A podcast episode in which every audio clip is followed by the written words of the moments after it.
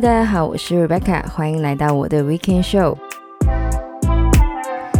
那么来到了这个六月呢，除了是这个 Prime Month 之外呢，其实也有两个日子，对于一些热爱环保的人士来说呢是非常重要的，就是呢这个六月五号的世界环境日，还有呢是六月八号的世界海洋日。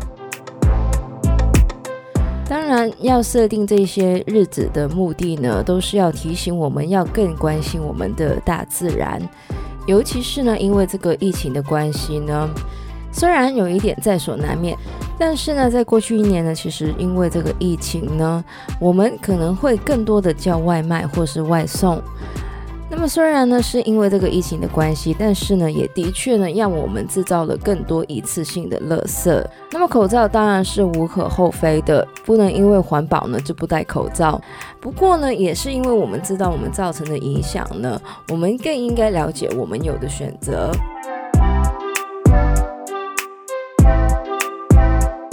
那么做了这么多的铺垫呢，当然这个礼拜要来跟大家聊到的呢，也是关于环保的议题。说到环保呢，其实之前也有讲过不同的议题，像是塑胶污染的问题，还有呢就是快时尚或是怎么去处理二手衣服等等的。那么这个礼拜要来讲到的呢，就是关于我们的碳足迹。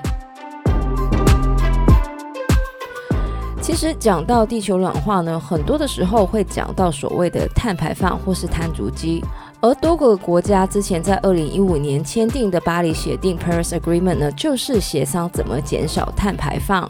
虽然我们都知道地球之所以暖化，是因为过多的二氧化碳留在大气里面，而大部分的二氧化碳呢，其实都是经由燃烧煤炭或是石油这一种化石燃料而造成的。说到这个燃烧化石燃料呢，很多人马上都会想到的就是运输或是用电，所以呢，很多人都会透过搭乘大众的交通工具或是减少用电来减少自己的碳足迹。不过呢，除了交通工具还有用电量之外呢，到底还有什么方法可以减少我们的碳足迹呢？那么最近呢，我就看了一本相关的书，书名呢非常的可爱，叫做《How Bad Are Bananas》。而这本书的作者 Mike Fernandez 呢，本身就是在英国从事碳足迹研究的教授。在这本书里面呢，作者就以一些日常小事情为例子呢，告诉我们怎么才可以更有效地减少我们的碳足迹。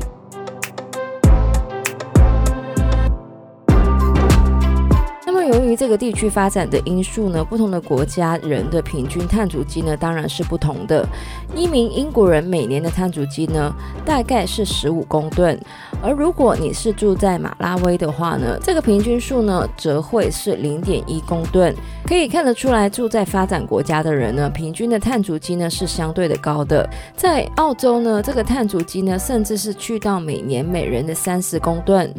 那么，虽然我们很难改变我们的外在环境，像是如果我们住在一个有电梯的大楼，那么我们的碳足迹呢，就一定会比一个不住在电梯大楼的人高。但是呢，如果我们这些住在发展地区的人，可以把我们的碳足迹控制到十公吨左右呢，其实就可以大大的降低我们的碳排放。书里面呢，这个作者其实介绍了很多如何在日常的生活中减低碳排放的例子。首先呢，以这个通讯为例，那么现在是这个电子的时代，短讯、电话、电邮呢，绝对都比书信来得更环保。但是呢，如果真的要比较起来的话呢，短讯其实比电话还有电邮来得更环保。一通两分钟的电话呢，大概需要四十七公斤的碳排放。一则电邮呢，只是需要四克的碳排放，而一则短讯呢，则是需要零点一四克的碳排放。虽然电邮需要的碳排放也没有很多，但是呢，由于大部分的人呢，还是会用电脑去收发电邮的，而制造电脑还有储存资料呢，其实需要大量的电力，所以呢，其实换算下来，如果可以用短讯来沟通的话呢，算是最低碳的选择。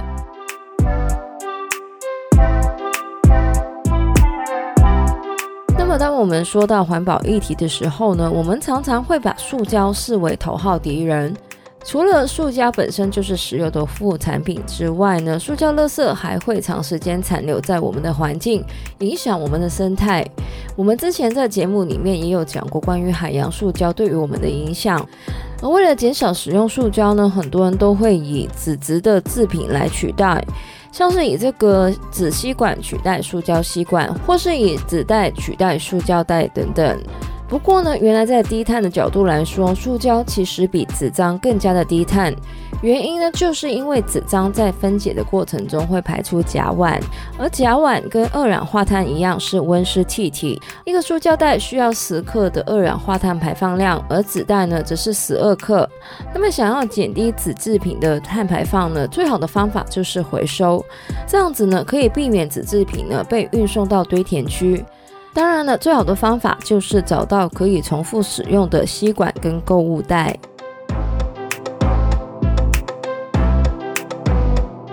那么在食物方面呢，我们都知道素食是相对比较环保的选择。但是呢，比起什么样的食物呢？食物的来源对于整体的碳排放有更加大的影响。当季或是本地生产的食物的碳排放呢，比这个进口的食物的碳排放更加的低。以这个苹果为例，一个本地种植当季的苹果呢，大概会产出十克的碳排放。但是如果是超级市场买的苹果呢，则是会产出八十克的碳排放。那么如果跟其他水果相比呢，香蕉、苹果呢，会比这个橘子呢有更少的碳排放。而大部分的本地种植的蔬菜呢的碳排放呢都是比较少的。另外呢，在肉类方面呢，会反刍的动物呢，像是牛羊，一般呢都会比不会反刍的动物，像是猪跟鸡呢，排放更多的温室气体。那么以这个四盎司的牛排为例呢，碳排放呢就有两公斤。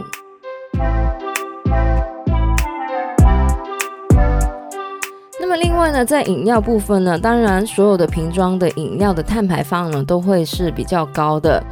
至于咖啡跟茶方面呢，碳排放主要是看运输，还有呢就是烧水的这个部分。不过呢，整体的碳排放呢相对还是比较少的。而影响这个咖啡跟茶的碳排放最大的因素呢，就是牛奶。那么因为这个畜牧业本身就是数一数二的这个碳排放最大的这个工业，所以呢，如果在咖啡里面加上牛奶的话呢，就会大大的把咖啡的碳排放增加。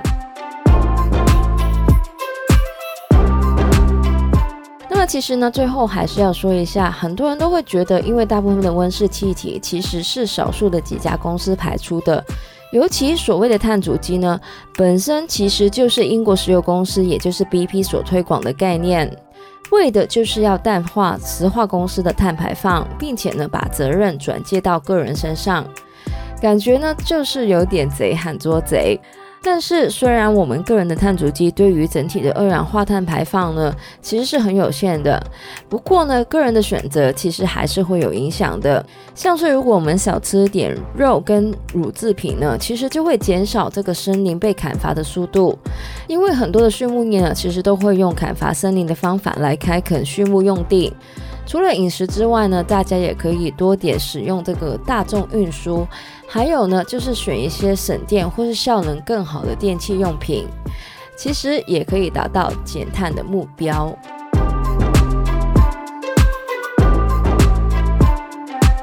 那么当然，每个人的生活方式都不一样，所以呢，尽量以自己最大的努力去做就可以了，并不是每个人都一定要不吃肉、不喝牛奶、不坐飞机来减碳的。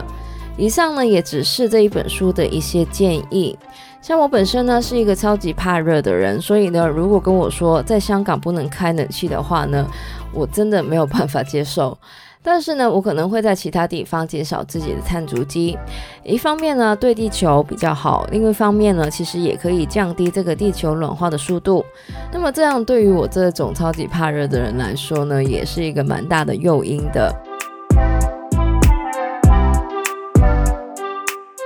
以上呢就是我们这个礼拜的节目内容了。喜欢我们节目的朋友呢，记得可以在不同的 Podcast 平台上追踪或点评我们节目。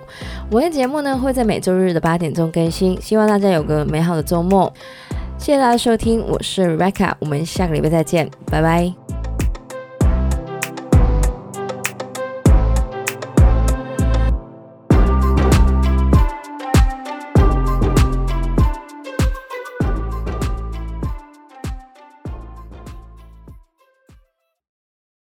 设定这些日子的，那么口罩当然是无可厚非的。